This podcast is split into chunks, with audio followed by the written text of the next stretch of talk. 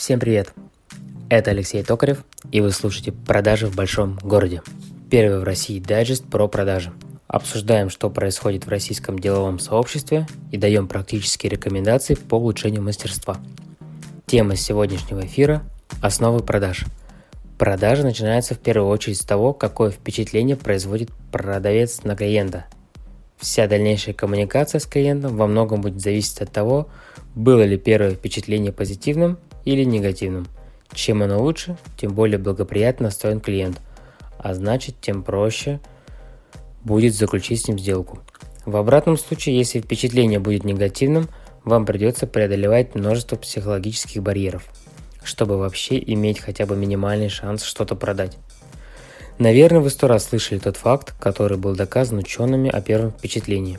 Напомню еще раз – если в первые 5 секунд встречи клиент у себя в сознании оценит вас негативно, в дальнейшем придется потратить очень много сил, времени и энергии на то, чтобы убедить его в обратном. Проверен на себе. Сюда же добавим еще немного статистики. Первое впечатление о собеседнике на 55% зависит от визуального восприятия. Как он выглядит. На 38% от звукового, тон и тембр. И всего лишь на 7 7% от смысловой нагрузки. То есть от того, что именно он вам говорит и как он это преподносит. Интересные данные, не правда ли?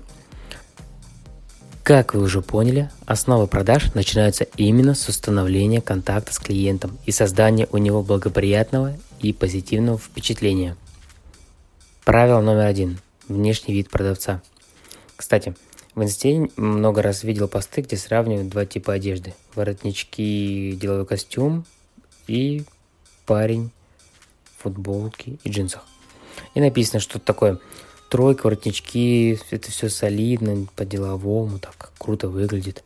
Но весь шарм и интерес к этим людям пропадает после того, как узнаешь о том, что деловой костюм работает на парня в футболке и джинсах.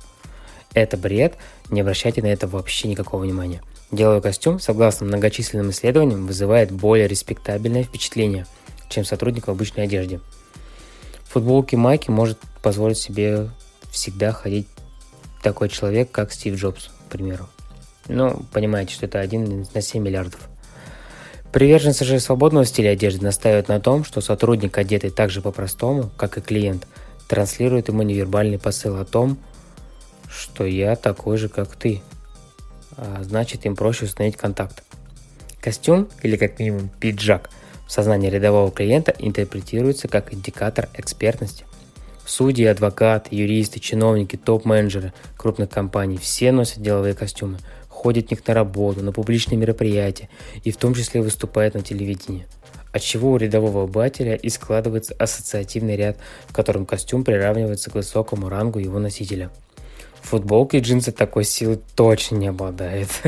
Они наоборот понижают ваш ранг до уровня такого, как все любители, который разбирается в услугах того же фитнеса не больше, чем любой другой прохожий. Правило номер два. Психологическая дистанция.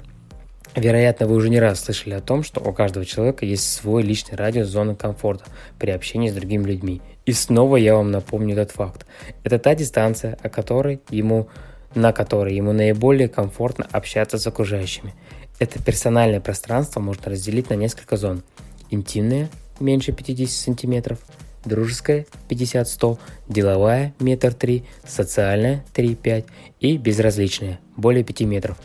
Безусловно, данные цифры – это пример, вернее, средняя температура по району. А это значит, что в общении с клиентом вы должны наблюдать за тем, насколько он близко вас подпускает к себе. Или наоборот – насколько далеко пытается держаться. Определить это можно путем постоянного наблюдения. Ваша задача как продавца состоит в том, чтобы профессионально определить зону комфорта клиента и не нарушать эти границы.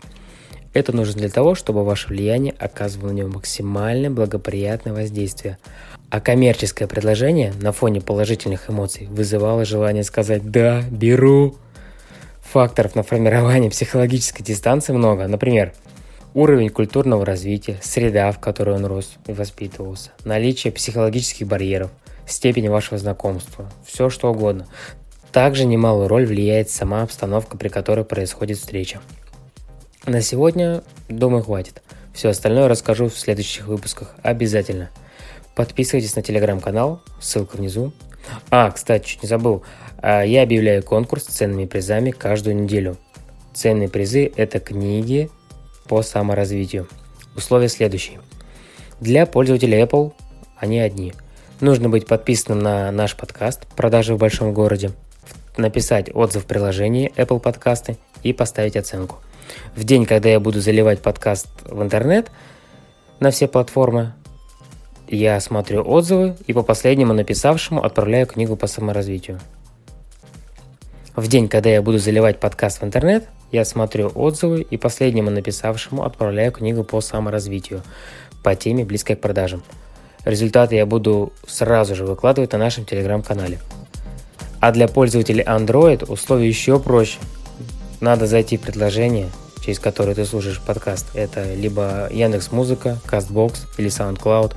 Подписаться, поставить лайк, сделать скрин и выложить его в любой соцсети – где у вас есть друзья и подписчики. Ну, то есть живая соцсеть. Ссылка на платформу Anchor, она ниже. И написать мне в личку. Рандомом я выберу в телеграм-канале победителя и отправлю ему книгу. Все условия конкурса со всеми ссылками тоже будут ждать вас в описании и в телеграм-канале, конечно же. С вами был Алексей Токарев. Мне очень приятно, что вы меня слушаете. Большое вам спасибо, ребят. Да пребудут с вами продажи.